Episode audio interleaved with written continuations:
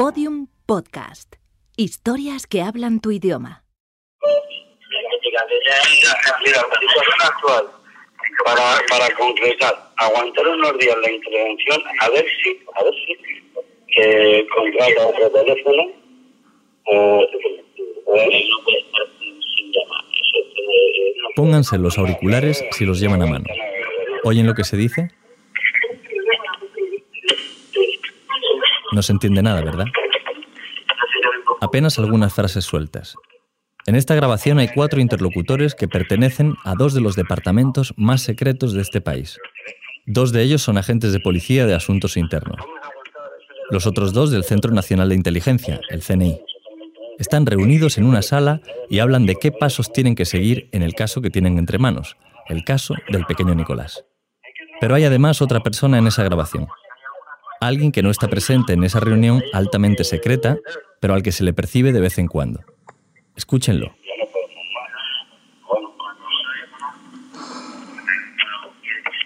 ¿Lo oyen? Es su respiración. Es la respiración de la persona que les está grabando. Y no sabemos con seguridad de quién se trata, pero hay fundadas sospechas de que trabaja a las órdenes de V. La policía ha detenido a un joven de 20 años que ha conseguido engañar a los círculos políticos y económicos más La unidad de delitos económicos y fiscales se ha desvinculado del borrador publicado por La el médico que denunció dos agresiones con arma blanca acusó de acoso sexual al consejero delegado Es un activo colaborador de las más altas instancias del Estado. Aquí hay cantidad de información que ni por asombro la llevamos a recibir. y denuncias a los ciudadanos sobre sumarios de corrupción. El pequeño Nicolás habla sin tapujos de todas sus relaciones con las altas esferas, incluso con el secretario de las infancias. ¿Por qué sabe usted que no se va a descubrir nada que afecte al gobierno? Capítulo 9. Escuchas. Nota de voz 23. A mediados de octubre de 2014, los asuntos importantes, según las portadas de los periódicos de aquellas semanas, eran Cataluña y el independentismo, por supuesto,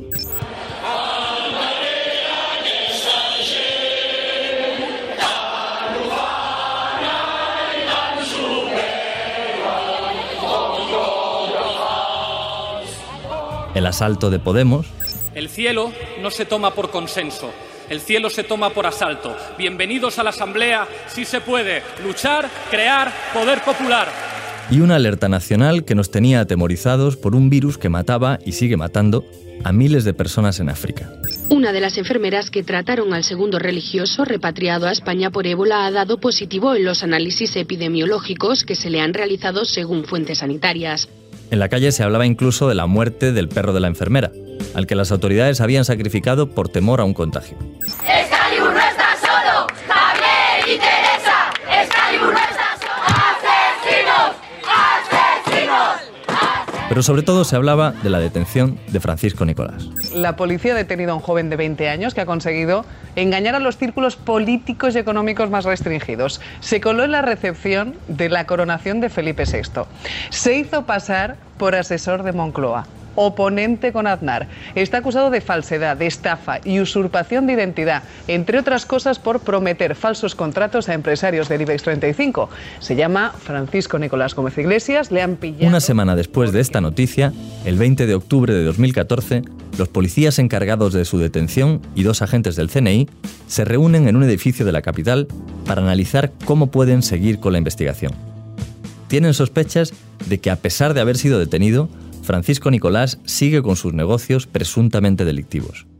Incluso uno de los agentes cuenta cómo días después de la detención, cuando acompaña a Francisco Nicolás al juzgado, este le ofrece ser ministro del gobierno de Guinea. Había salido de prensa, se había enterado y, y que se tenía que marchar a Guinea. Y me dice, mira, yo me voy a dejar, pero yo ya hablaré con Oviedo. Pero de todos modos, tú vete conmigo que te hago ministro. Bien, esa grabación hemos dicho que se realiza el 20 de octubre. Hasta entonces, todas las informaciones que se habían dado en los medios de comunicación sobre el caso del pequeño Nicolás mostraban simplemente sorpresa por el hecho de que un chaval de 20 años se hubiera codeado con políticos, empresarios y con la Casa Real. Pero dos días después aparece un artículo en otro medio que da un giro a la historia. El medio de comunicación es el diario digital Información Sensible y el periodista que firma la noticia es Carlos Mier. Es la primera vez que se vincula al Centro Nacional de Inteligencia con la historia. En el artículo se dice, el asunto podría afectar a miembros del CNI que estarían implicados en negocios privados aprovechándose de su privilegiada condición de agentes de inteligencia. Ese artículo deja atónitos a los agentes del CNI de la policía que llevan el caso. ¿Cómo sabía el periodista que el CNI había participado en la investigación de Nicolás? ¿Qué clase de insinuaciones sobre los agentes del CNI estaba vertiendo? Un mes después, Carlos Mier señala en otro artículo que Francisco Nicolás se ha hecho con una grabación en la que se demostraría que los investigadores de la policía y el CNI han estado fabricando pruebas contra él. Esa grabación es la que hemos escuchado y se filtra a varios medios.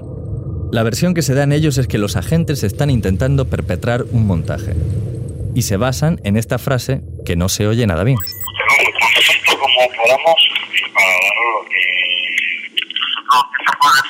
¿Qué dice ahí? Pues según algunos medios lo que se dice es, para lavarlo, nosotros lo que se pueda. En cambio, los informes periciales señalan que ahí lo que se dice es para darlo nosotros lo que se pueda. No sé lo que oyen ustedes. Aunque como vemos no se escucha muy bien. En cualquier caso, ¿es eso suficiente para desacreditar la investigación diciendo que los agentes están intentando lavar pruebas? Francisco Nicolás, que la ha aportado al juzgado, la utiliza para tratar de archivar el caso. Este comisario y este instructor aparecen en una conversación que llevó la policía al juzgado con miembros del Centro Nacional de Inteligencia en la que se dice eh, que mi teléfono está intervenido, que necesitan cobertura legal, por lo que estamos hablando de una intervención ilegal, y eh, que hay que lavar todo lo que se pueda. Esa grabación es la que acaba por destapar todo. Los agentes que aparecen en la escucha inician una investigación por orden del juzgado. Analizan el audio, piden informes periciales y se dan cuenta de lo que ha pasado. Su tesis es que el teléfono de uno de los participantes, el comisario Marcelino Martín Blas, al que se escucha mejor, fue hackeado con un virus espía y activado posteriormente desde kilómetros de distancia con una simple llamada telefónica que convirtió el terminal en un micrófono. Cuando escuchábamos antes esa respiración, lo que estamos viendo es a la persona que ha llamado al teléfono de Martín Blas. Lo ha descolgado gracias a que en esos momentos tiene el control del móvil y ha accionado una grabadora que ha colocado cerca del auricular. Por eso la grabación es de tan mala calidad. Los agentes investigan en esa línea y revisan todas las llamadas. Solo detectan una en ese momento al teléfono de Martín Blas. Es del periodista Carlos Mier, el autor de las informaciones que trataban de desacreditar la investigación en el medio Información Sensible. ¿Y con quién está vinculado directamente ese medio? Pues con V. Es su mujer la que lo dirige. Y la empresa que finalmente está detrás del diario es Zenit. ¿Recuerdan? Marcada por el cambio, por la velocidad, la información es un valor que fluye e influye. En Zenit trabajamos para que la información juegue a favor de las corporaciones, sea motor de... La misma empresa que, como ya sabemos, aparecía en la agenda del pequeño Nicolás. Tras un estudio de las llamadas realizadas en esos días por varios protagonistas de la supuesta trama, los investigadores llegan a una hipótesis. V es el que está detrás de la grabación. Es más, la dirección adjunta de la policía le ha facilitado la información de que la reunión se iba a celebrar incluso le ha proporcionado los medios para hackear el móvil. Los agentes sostienen en su informe, de 500 páginas, que la grabación se le facilita luego a los periodistas Inda y Urreiztieta para que esto se la den a Francisco Nicolás, que podrá aportarla así al juzgado para tratar de conseguir que el asunto quede archivado. Los policías creen que a cambio de darle esa grabación, los periodistas obtienen esta entrevista exclusiva con el joven espía. ¿Y qué te encargaron desde Moncloa, por ejemplo? Bueno, el, problema que sigue teniendo España y que a mí también me parece un problema principal es el, asunto de, de Cataluña. Entonces, bueno, cuando empieza a haber estos problemas ya y se genera una, una rebelión independentista, pues bueno, entramos, entro en juego eh, para... Esta es la hipótesis que explicaría el asunto de la conversación grabada. Pero el informe de los agentes va mucho más allá, porque no solo entra en cómo V ha utilizado supuestamente su red de empresas para tumbar el caso en el que cree que está siendo investigado. Esta es la hipótesis que explicaría el asunto de la conversación grabada. Pero el informe de los agentes va mucho más allá, Porque no solo entra en cómo V ha utilizado supuestamente su red de empresas para tumbar el caso en el que cree que está siendo investigado. El informe es un análisis exhaustivo de hasta dónde llegan los tentáculos de V y cómo los usa para torpedear otras investigaciones como la del caso Pinto. Recordemos, el policía de las cloacas es funcionario, pero también abogado, y también tiene empresas de investigación, negocios con los que gana mucho dinero. Pero es que además está vinculado a una asociación llamada Transparencia y Justicia, que se persona en varias causas como acusación particular, entre ellas la del pequeño Nicolás. Y V tiene también luego relación con un exclusivo instituto jurídico llamado Escola Juris, en el que se invita a jueces, fiscales, policías e investigadores a dar charlas y conferencias. ¿Quién forma parte del profesorado de Escola Juris? Pues además de varios magistrados del Tribunal Supremo y abogados de importantes bufetes de este país, tenemos al comisario José Luis Olivera, que ha sonado para ser el nuevo jefe de la policía, y sobre todo al nuevo fiscal general del Estado nombrado por el gobierno del PP, José Manuel Maza Martín. Los lazos de V llegan a todas partes. Otra conclusión del informe es lo mal parada que queda la profesión periodística. Los agentes hacen un estudio de cada una de las informaciones del caso y señalan cómo los periodistas han sido utilizados en algunos casos o han colaborado en otros para tratar de tumbar la causa contra Francisco Nicolás. Los policías no lo dicen así, pero la imagen que queda tras leer el informe es la de una cloaca periodística paralela a la del Estado y que resulta clave para entender lo que ha pasado en este país en los últimos 40 años. Si esto es así, uno no puede dejar de preguntarse qué es lo que ha pasado para llegar hasta aquí. ¿Qué nos ha ocurrido para que la profesión dé por buenas informaciones que no están contrastadas? ¿Por qué hemos acabado alimentando tertulias con supuestas exclusivas salidas de no se sabe dónde? ¿Por qué hemos sido los organizadores de esta fenomenal fiesta de la confusión? Si miramos un momento hacia atrás, a muchos de esos scoops que ha dado la prensa a bombo y platillo, fueran buenos o falsos, muchos de ellos venían de V. Le cedo la palabra a Antonio Rubio, maestro de periodistas. Vamos a ver, yo creo que fundamentalmente en los últimos años, básicamente lo que se hace es periodismo de filtración. Entendamos una cuestión y aclaremos un punto. La filtración es un elemento lógico y válido dentro de lo que es el mundo del periodismo, porque el periodismo vive de las fuentes. La fuente en sí misma es una filtración. Pero eso no significa que tú cojas esa filtración o ese dossier que te han entregado y ya ni simplemente lo edites poniéndole las comas o el tiempo verbal correspondiente y lo publiques. Eso significa que es el principio del trabajo del periodista, porque ese elemento tiene que servir para documentarlo, acreditarlo, verificarlo, ampliarlo, buscar los personajes, hacer la diligencia informativa. Y una vez que has hecho el conjunto o las características fundamentales de lo que es un trabajo de periodismo de investigación, nuevamente publicarlo.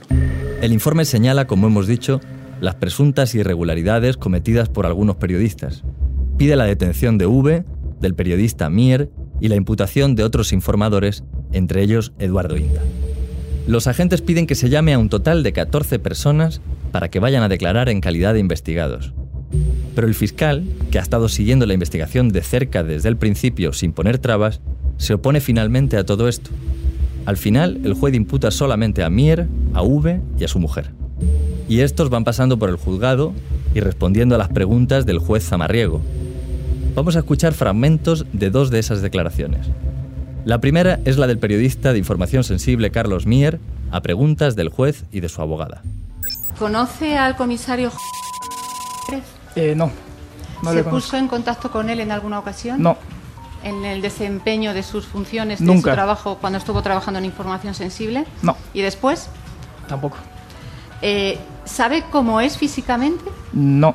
Es decir, que si se cruzara o, sea- se encontrara con él, ¿podría reconocerlo? No. ¿Podría Al- decir, él es el comisario? Alguna foto ha salido en prensa, pero más allá de eso no, no lo sé. Usted en ese momento en que hace la llamada, además activa un mecanismo de escucha y de grabación desde su teléfono personal para que remotamente se controle y se capte. Por supuesto que no. Y vamos ahora con las declaraciones de V en el juzgado a preguntas de Zamarriego. Sobre Carlos Mier, mm, parece ser que no le conoce usted de nada. No le conozco. No la ha visto nunca. Si me lo pusieran enfrente, eh, no, no le conocería. Bueno, hago la corrección. El otro día en un programa de televisión lo vi un señor con barba y tal, no sé qué. Y yo, vamos, bromeando conmigo mismo diría, yo lo habría detenido, vamos, por su aspecto, ¿no? Eh, porque tenía aspecto así un poco... Menos mal que no le detuvo. No, digo, es una broma. Permítame, señoría, que, que le haga, que haga esta chanza, ¿no? Eh, información sensible pertenece al 100%, al 100% de CENI. Sí, bueno, eh, de alguna manera, ya sabe usted, filosóficamente o prácticamente le puedo decir que, que es mi esposa la dueña absoluta de ese, de ese medio y por tanto ella decide sobre todo ¿Cuáles, qué, qué, empleados tiene información sensible? ¿Qué número de empleados tiene? No tengo ni idea. Nunca me meto. Tenía usted que conocer a mi mujer. Es tremendamente independiente y además tiene un carácter un poquito fuerte. Eh, y por lo tanto, todo lo que sea meterme en su vida, corro peligro yo de físico. La respuesta se las trae a estas alturas. O sea, que es la mujer la que lleva el periódico Información Sensible y V, un policía que lleva toda la vida en información, no sabe nada de eso ni de dónde saca las noticias este medio. Oiga, ¿conocía usted de algo al señor Nicolás Gómez Iglesias? No lo he visto en mi vida. No tengo ni idea. Bien, y entonces, si V no conoce a Nicolás, si no tiene nada que ver con el periódico Información Sensible, ¿qué hace ahí sentado delante del juez? Pues esto es lo que dice él. Alguien intencionadamente me ha querido meter en este sumario y a partir de ese momento yo tomo interés en ver quiénes son los sujetos que falsificando pruebas me han introducido en un sumario donde yo no tenía nada que ver. Ese alguien, según V, es Marcelino Martín Blas, el jefe de la investigación del caso Nicolás. No me voy a meter ahora en la supuesta enemistad entre V y Marcelino, Vamos a decir solo que ambos formaron parte de eso que se ha dado en llamar Operación Cataluña, de la que ya hemos hablado. Trabajaron juntos, aunque ambos tienen una versión muy distinta de las veces en las que colaboraron, muy pocas según Martín Blas y en cantidad de ocasiones según V. En cualquier caso, V coloca a Martín Blas como un factor clave en el hecho de que se le esté investigando.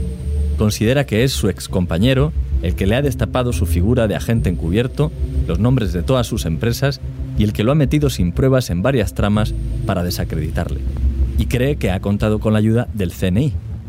La rivalidad entre los servicios de inteligencia españoles y la Comisaría de Información, a la que V ha estado ligado, es conocida entre todos los que han rozado en algún momento el mundo de las cloacas.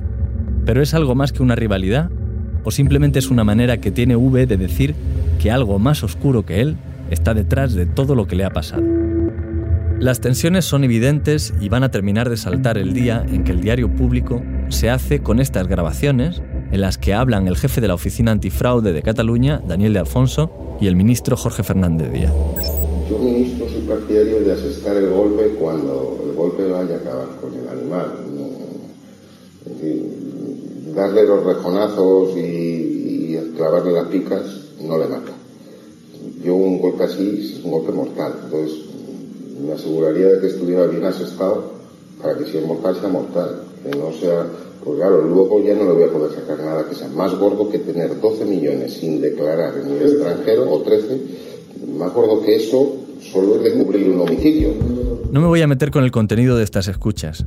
Sabemos que todas esas conversaciones desveladas por público ponen de manifiesto cómo desde interior se trataba de buscar información que sirviera para combatir a los adversarios políticos en este caso los independentistas. Lo que seguimos sin saber es cómo se grabó, quién grabó y por qué. Resulta curioso que el Ministerio no haya llevado esa grabación a los tribunales. ¿Por qué no quiere el Ministerio que un juez investigue quién grabó al ministro?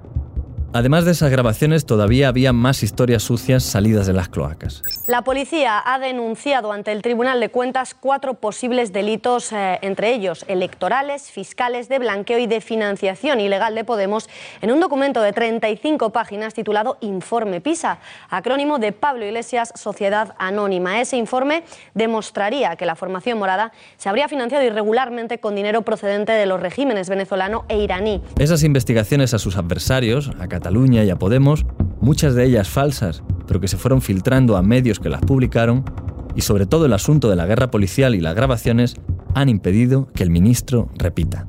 Lo que han escuchado son las conspiraciones de un Vito Corleone sin honor, No es posible que Jorge Fernández Díaz continúe ni un minuto más como ministro del Interior de un gobierno en funciones.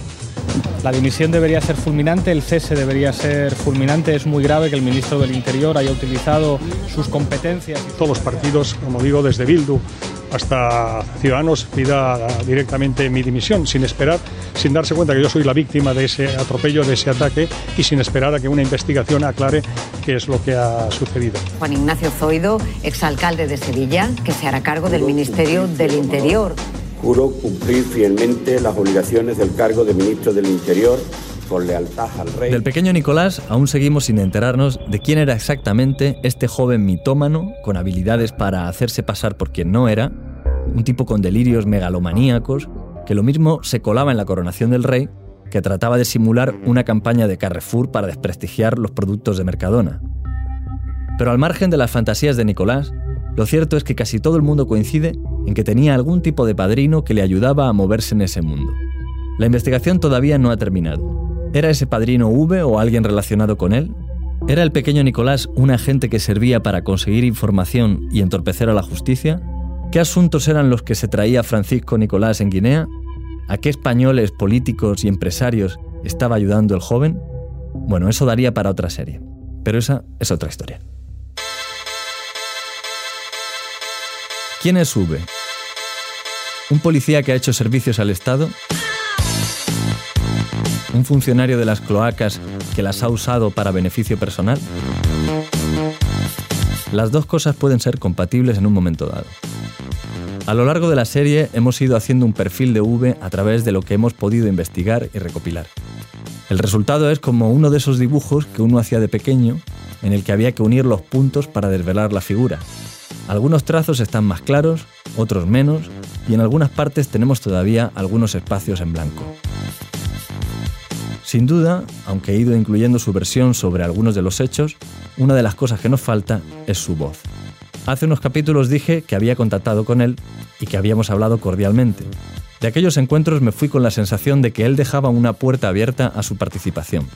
Esa puerta parece del todo cerrada porque las comunicaciones con él se han interrumpido. Pero lo que sí tenemos es la historia que él cuenta de sí mismo, su currículum. La mayoría de ustedes saben ya quién es Sube. Otros quizá no. En cualquier caso, ha llegado el momento de decir su nombre.